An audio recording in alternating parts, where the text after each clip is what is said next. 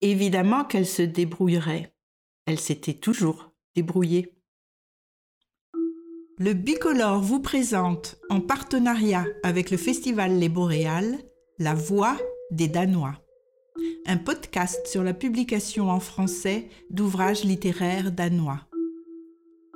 Je m'appelle Catherine Poher, je suis française et je vis au Danemark depuis plus de 40 ans. Je suis créateur de spectacles visuels et physiques et plasticienne.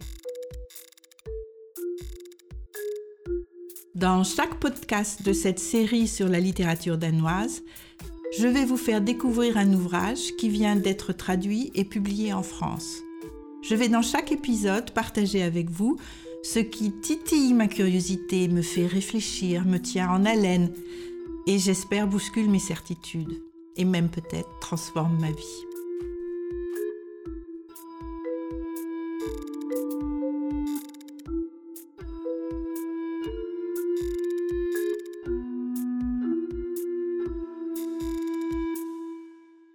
je vous présente dans cet épisode le roman de Maren Utau, Là où sont les oiseaux, à l'occasion de sa publication en France aux éditions Gallmeister.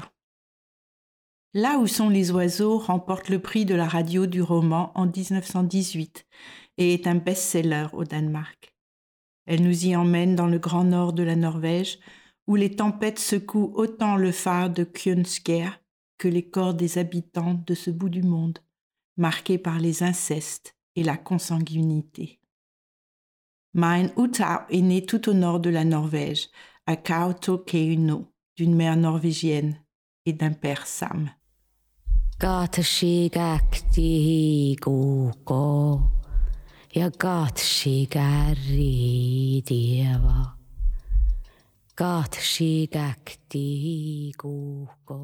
Ses parents étaient un couple explosif, a-t-elle dit, avec une pointe de sarcasme dans un interview, car originaire de deux cultures qui se détestent.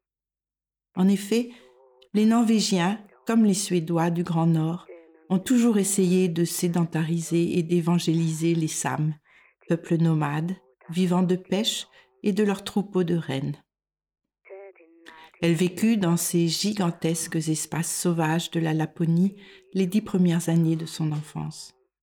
Sa mère tombe alors amoureuse d'un Danois et tout va changer pour Maren Utau, car sa mère l'emmène tout au sud du Danemark, dans un pavillon de banlieue d'une petite ville de province.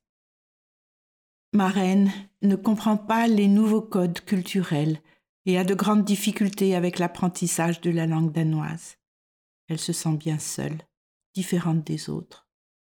Ce sentiment ne l'a pas quittée et est resté le thème central de ses écrits, dans lesquels elle décrit sans romantisme le sentiment d'être étranger, les conflits interculturels, les conditions sociales, la religion, la quête d'identité, et puis, pour épicer le tout, elle adore dévoiler les tabous.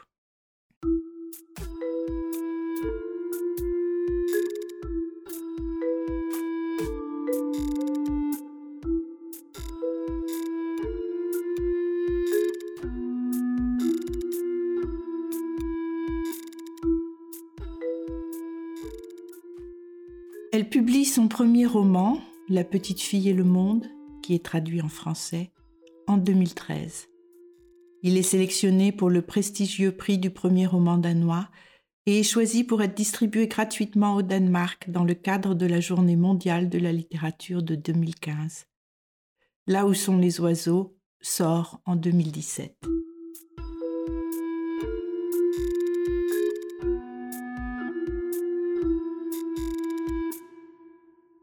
Nous sommes entre la Première et Deuxième Guerre mondiale à Utau, dans un petit bourg de pêcheurs où vécurent les ancêtres de Marraine. Elle porte d'ailleurs le nom de ce village, Utau. Au large des côtes, un phare octogonal en briques peintes en rouge est en fonction du 21 juillet au 16 mai. C'est ici que vivent Johan, le gardien, sa femme Marie et deux enfants, Darling, une très jolie jeune fille, et Valdemar, un garçon retardé qui se prend pour une vache, beugle et broute de l'herbe. Pendant les mois de l'été, lorsque le soleil de minuit brille de tous ses feux, ils peuvent enfin rejoindre la terre ferme et sortir de leur solitude. Dans un interview, Maan dit qu'elle avait décidé d'écrire cette histoire à partir de trois points de vue différents. Øh, så der er jo nogle scener, der er i hver fortælling, at den samme scene bare set fra, fra, den, fra en anden vinkel, men så er det jo ikke den samme historie, man får, og det synes jeg var... Men, Elle réalise très vite que c'était un projet très difficile, un vrai sudoku, car il fallait que ce qui se passe dans le chapitre du père Johann corresponde à ce qui se passe dans les chapitres de la fille Darling et de la mère Marie. Elle devait respecter le même déroulement du temps dans les trois chapitres. Chaque chapitre lui permettait de rajouter des détails, un autre niveau de compréhension, car ce qui retient l'attention de l'un laisse l'autre indifférent. En faisant cela, elle démontre que l'on ne se connaît pas les uns les autres, même les proches, les membres de la famille. Encore aujourd'hui, personne ne connaît la vérité. Chacun a sa vérité. Chacun vit une même situation à partir de sa propre perspective, et l'expérience de l'un n'a rien à voir avec celle de l'autre.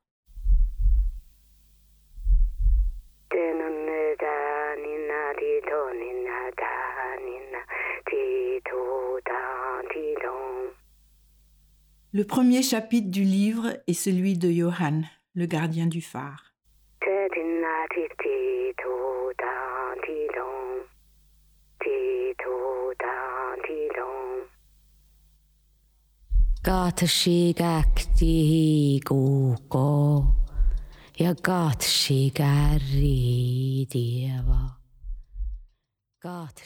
Quand il se tenait au pied du phare et qu'il regardait vers le continent, Johann pouvait encore être étonné. Toute son enfance, il avait scruté le large depuis la terre ferme et rêvé de la vie qui l'attendait. Évidemment, il connaissait le phare et toutes les histoires de ceux qui l'avaient habité, mais jamais il n'avait imaginé qu'un jour il serait lui-même posté là, sur le récif, à observer la côte. Il avait aspiré à voyager à travers le monde, fouler des terres étrangères et rentrer au pays avec des émeraudes et toutes sortes d'étranges épices. Des fantasmes qu'il s'était autorisés, gamin, tout en sachant qu'il reprendrait la ferme après son père. Et voilà, tout est dit en quelques lignes. Le rêve de liberté, d'aventures extraordinaires mais totalement impossibles, car la vie à Utah est sous l'emprise de normes sociales très strictes. Johann doit reprendre la ferme après son père, et dès que son père meurt, il doit s'occuper de sa mère. La ferme ne pouvant pas subvenir à leurs besoins, il doit trouver un travail. Le seul travail dans le coin, c'est être gardien du phare, et pour être gardien, il doit avoir une famille. Et voilà notre homme enfermé dans un phare, posé sur un rocher minuscule, avec une femme qu'il n'aime pas et qui ne l'aime pas, mais qui, elle aussi, doit se marier pour trouver le plus vite possible un père à l'enfant qu'elle porte en elle. Heureusement, Johann a un secret, un dernier rêve qu'il cache aux autres pour le garder vivant. Il est fou amoureux de la belle Hannah. Oui, la belle Hannah, à l'air débraillé, à la bouche perturbée, les cheveux en l'air et la poitrine en avant. Cette sauvage qu'il a éduquée au plaisir de la chair et qu'il continue à fréquenter, même après son mariage. Leurs rencontres amoureuses permettent à Johann de supporter sa vie.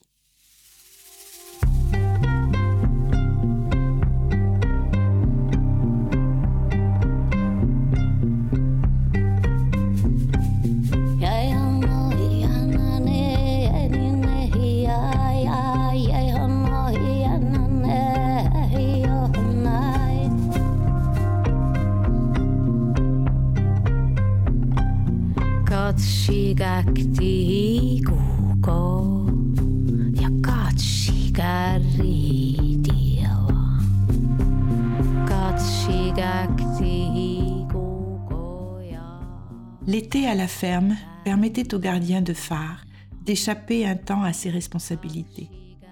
Pendant ces semaines sur la côte, tout ce à quoi il devait veiller, c'était extraire de la tourbe, la faire sécher et la cheminée sur l'îlot pour qu'ils aient de quoi se chauffer pendant l'hiver. Il avait donc tout le loisir de voir Hannah. Les deux amants avaient aménagé un coin avec des couvertures tout au fond de l'abri à bateau pour pouvoir se cacher vite s'ils entendaient quelqu'un entrer. Mais personne ne vint jamais les déranger. Ils avaient tout le bâtiment pour eux. Lorsqu'ils ne faisaient pas l'amour, ils planifiaient leur nouvelle vie commune en Amérique.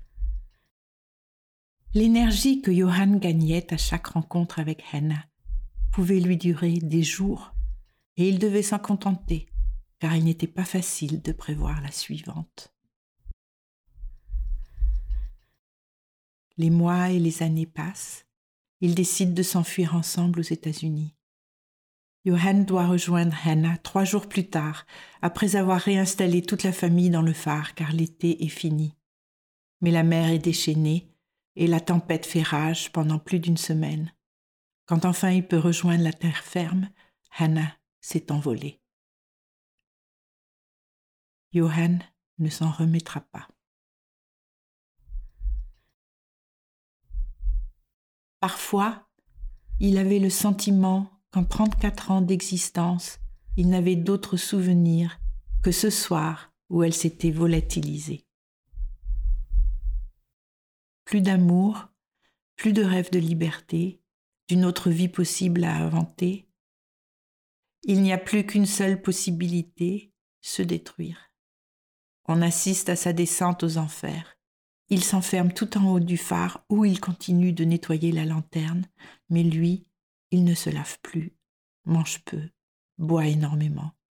Quel paradoxe.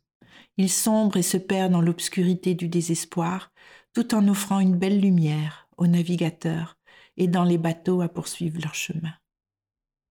Quel décor parfait ce phare, pénis dressé dans la tempête, éclairant les pulsions interdites, les drames silencieux qui se joue dans l'intimité cachée et secrète derrière des portes fermées.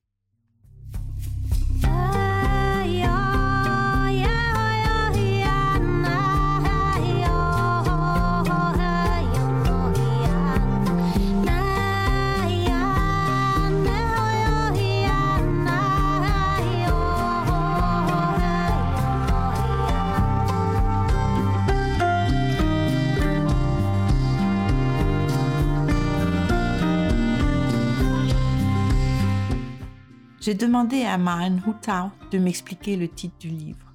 Det var en sætning, jeg fik, da jeg var ude og fange kongekrabber i Nordnorge med nogle samer. De, Elle m'a dit que des amis Sam, avec qui elle pêchait, lui ont montré une grande tache sombre survolée par de nombreuses mouettes. Et ils ont dit, là où sont les oiseaux, sont les poissons. Er er. Elle a tout de suite su que c'était son titre, car cette image est très claire. Au-dessus de la surface, les oiseaux gravitent autour de quelque chose qui les intrigue, qu'ils veulent saisir. Et sous la surface se cache une multitude de poissons. On ne sait pas combien, tout est à découvrir. C'est ainsi qu'elle a écrit son roman, qui gravite autour de trois personnages, décrit leur vie et petit à petit dévoile leurs secrets. Et l'on peut dire qu'il y a des secrets à l'appel dans ce roman. Le ventre de Darling ne commença à s'arrondir que quelques mois plus tard. D'après Marie, il valait mieux qu'elles restent toutes les deux au phare jusqu'à ce que ce soit terminé. Personne n'avait besoin de savoir que la jeune fille était grosse. Même si Marie approchait de la quarantaine, il était encore possible qu'elle ait un enfant. Encore un mensonge, donc un secret en préparation. Nous savons, nous les lecteurs, qui est le père de cet enfant. Darling officiellement n'en sera jamais la mère. Sa propre mère le sera. Et qui est le père de Darling? Les femmes à cette époque n'avaient aucune possibilité de contraception. L'avortement était impensable, et n'ayant presque aucune éducation, elles avaient peu de possibilités d'être indépendantes économiquement. Avant de se marier et d'être dépendantes de leur conjoint, elles étaient le plus souvent employées de maison. C'était courant que le grand propriétaire, le riche marchand, l'avocat, le maître, tous ces hommes de pouvoir pensaient que ces petites jeunes filles étaient leur propriété et elle se retrouvait enceinte. Sans conséquence pour ces messieurs, évidemment.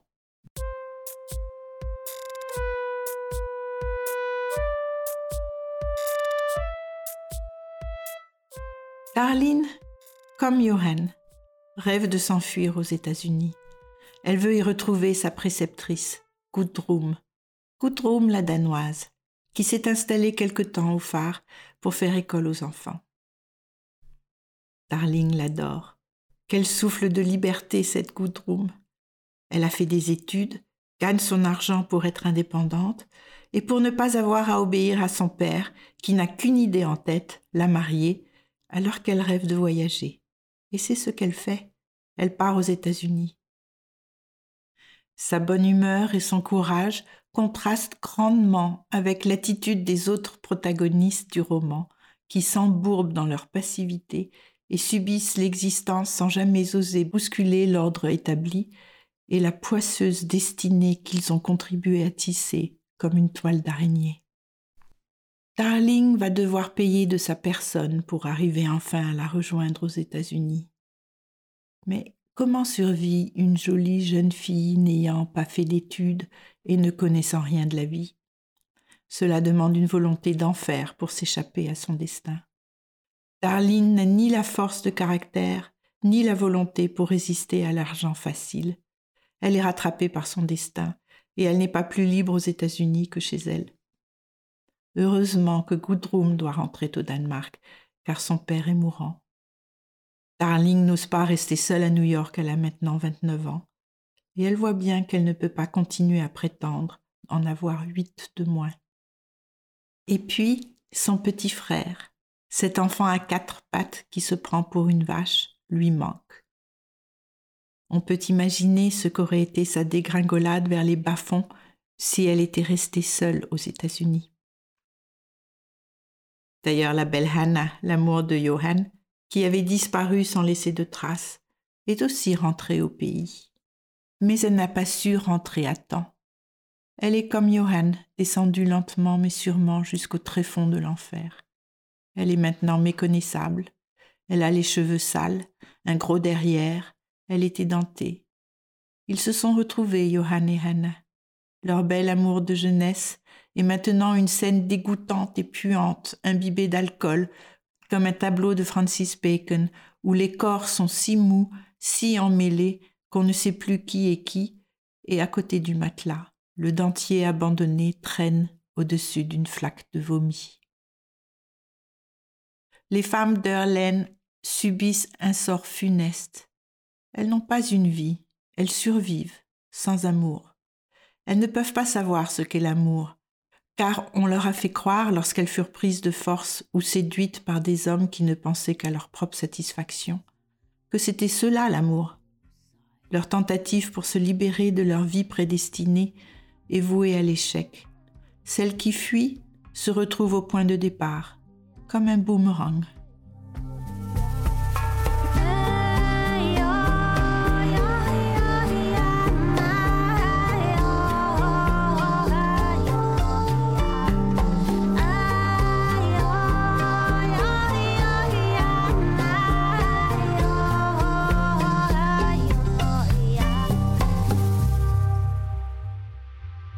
Nous découvrons dans le troisième chapitre Marie, la fille du pasteur, la mère de Darling et la femme de Johann. Elle est plutôt insignifiante dans les deux premiers chapitres. Elle fait ce qu'elle doit faire, ce qu'on attend d'elle. À l'opposé des autres femmes, elle n'a pas envie de partir, ne rêve pas d'ailleurs. Et pourtant, pourtant, juste avant les premières lignes de son chapitre, on apprend qu'elle est partie. Avec Thomas, dont elle cache à tous qu'il est le fils de sa fille. Elle disparaît sans laisser de traces. Quelques jours avant le mariage de sa fille Darling, avec Phil, le grand propriétaire de la région. Elle s'est pourtant toujours accommodée de la situation dans laquelle elle se trouvait, fermait les yeux, mais tout à coup, c'est devenu insupportable. Est-ce que Phil a à voir avec cette disparition? Phil, qu'elle espionnait lorsqu'elle était adolescente, derrière la porte du bureau de son père, le pasteur, pendant qu'il le réprimandait. Ce n'est pas possible, dit la voix de son père. toutes ces femmes et ces jeunes filles qui vous désignent comme pères de leurs enfants. Il tournait les pages d'un grand livre, probablement le registre de l'Église. Phil grommela.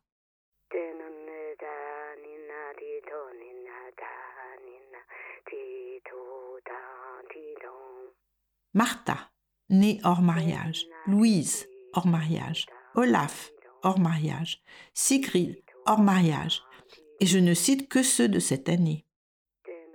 Un petit peu plus loin dans le texte. Mais elle mentent, ces garces. Peut-être, soupira le pasteur. Est-ce qu'on ne pourrait pas se contenter d'un arrangement? Vous payez et on n'en parle plus. Et puis, juste un petit rappel, conclut le pasteur.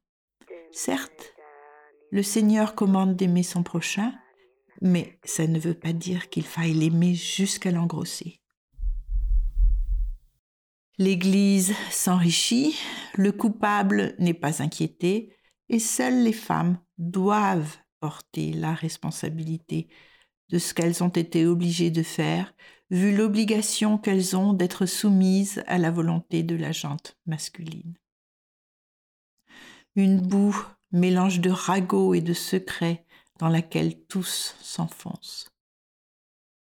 Je suis interpellée par cette toile d'araignée sordide qui emprisonne les femmes et qu'elle tisse elle-même, car elle n'essaie pas de changer le cours des choses. Par exemple, Marie ne veut pas voir ce qu'elle voit, après que sa fille a vomi plusieurs fois et a dû s'allonger. Ça va aller, je vois que tu as déjà repris des couleurs, dit-elle avec un sourire en posant le seau par terre. Mais qu'est-ce qui vous prend tous les deux ajouta-t-elle. Vous avez l'air bizarre. Son regard alterna entre son mari et sa fille, puis se baissa sur le sein de celle-ci encore découvert. Marie remonta l'édredon d'un geste brusque pour cacher le sein de Darling. Bon, c'est l'heure de dîner. Euh, tu veux quelque chose, Darling? Elle hocha la tête. Oui, avec plaisir. Marie ferme les yeux pour continuer à croire aux normes morales enseignées par son pasteur de père, pendant qu'elle mène une double vie, celle de femme mariée au phare et de femme facile sur la terre ferme. Elle pleure sa vie gâchée de femme mariée et prie Dieu de lui pardonner ses péchés. C'est compliqué de contrôler le cours de la vie des uns et des autres et d'organiser tout autour d'elle pour protéger sa propre illusion de bonheur. Tous ces mensonges vont produire une situation tellement douloureuse pour elle qu'elle n'a plus qu'une solution, partir.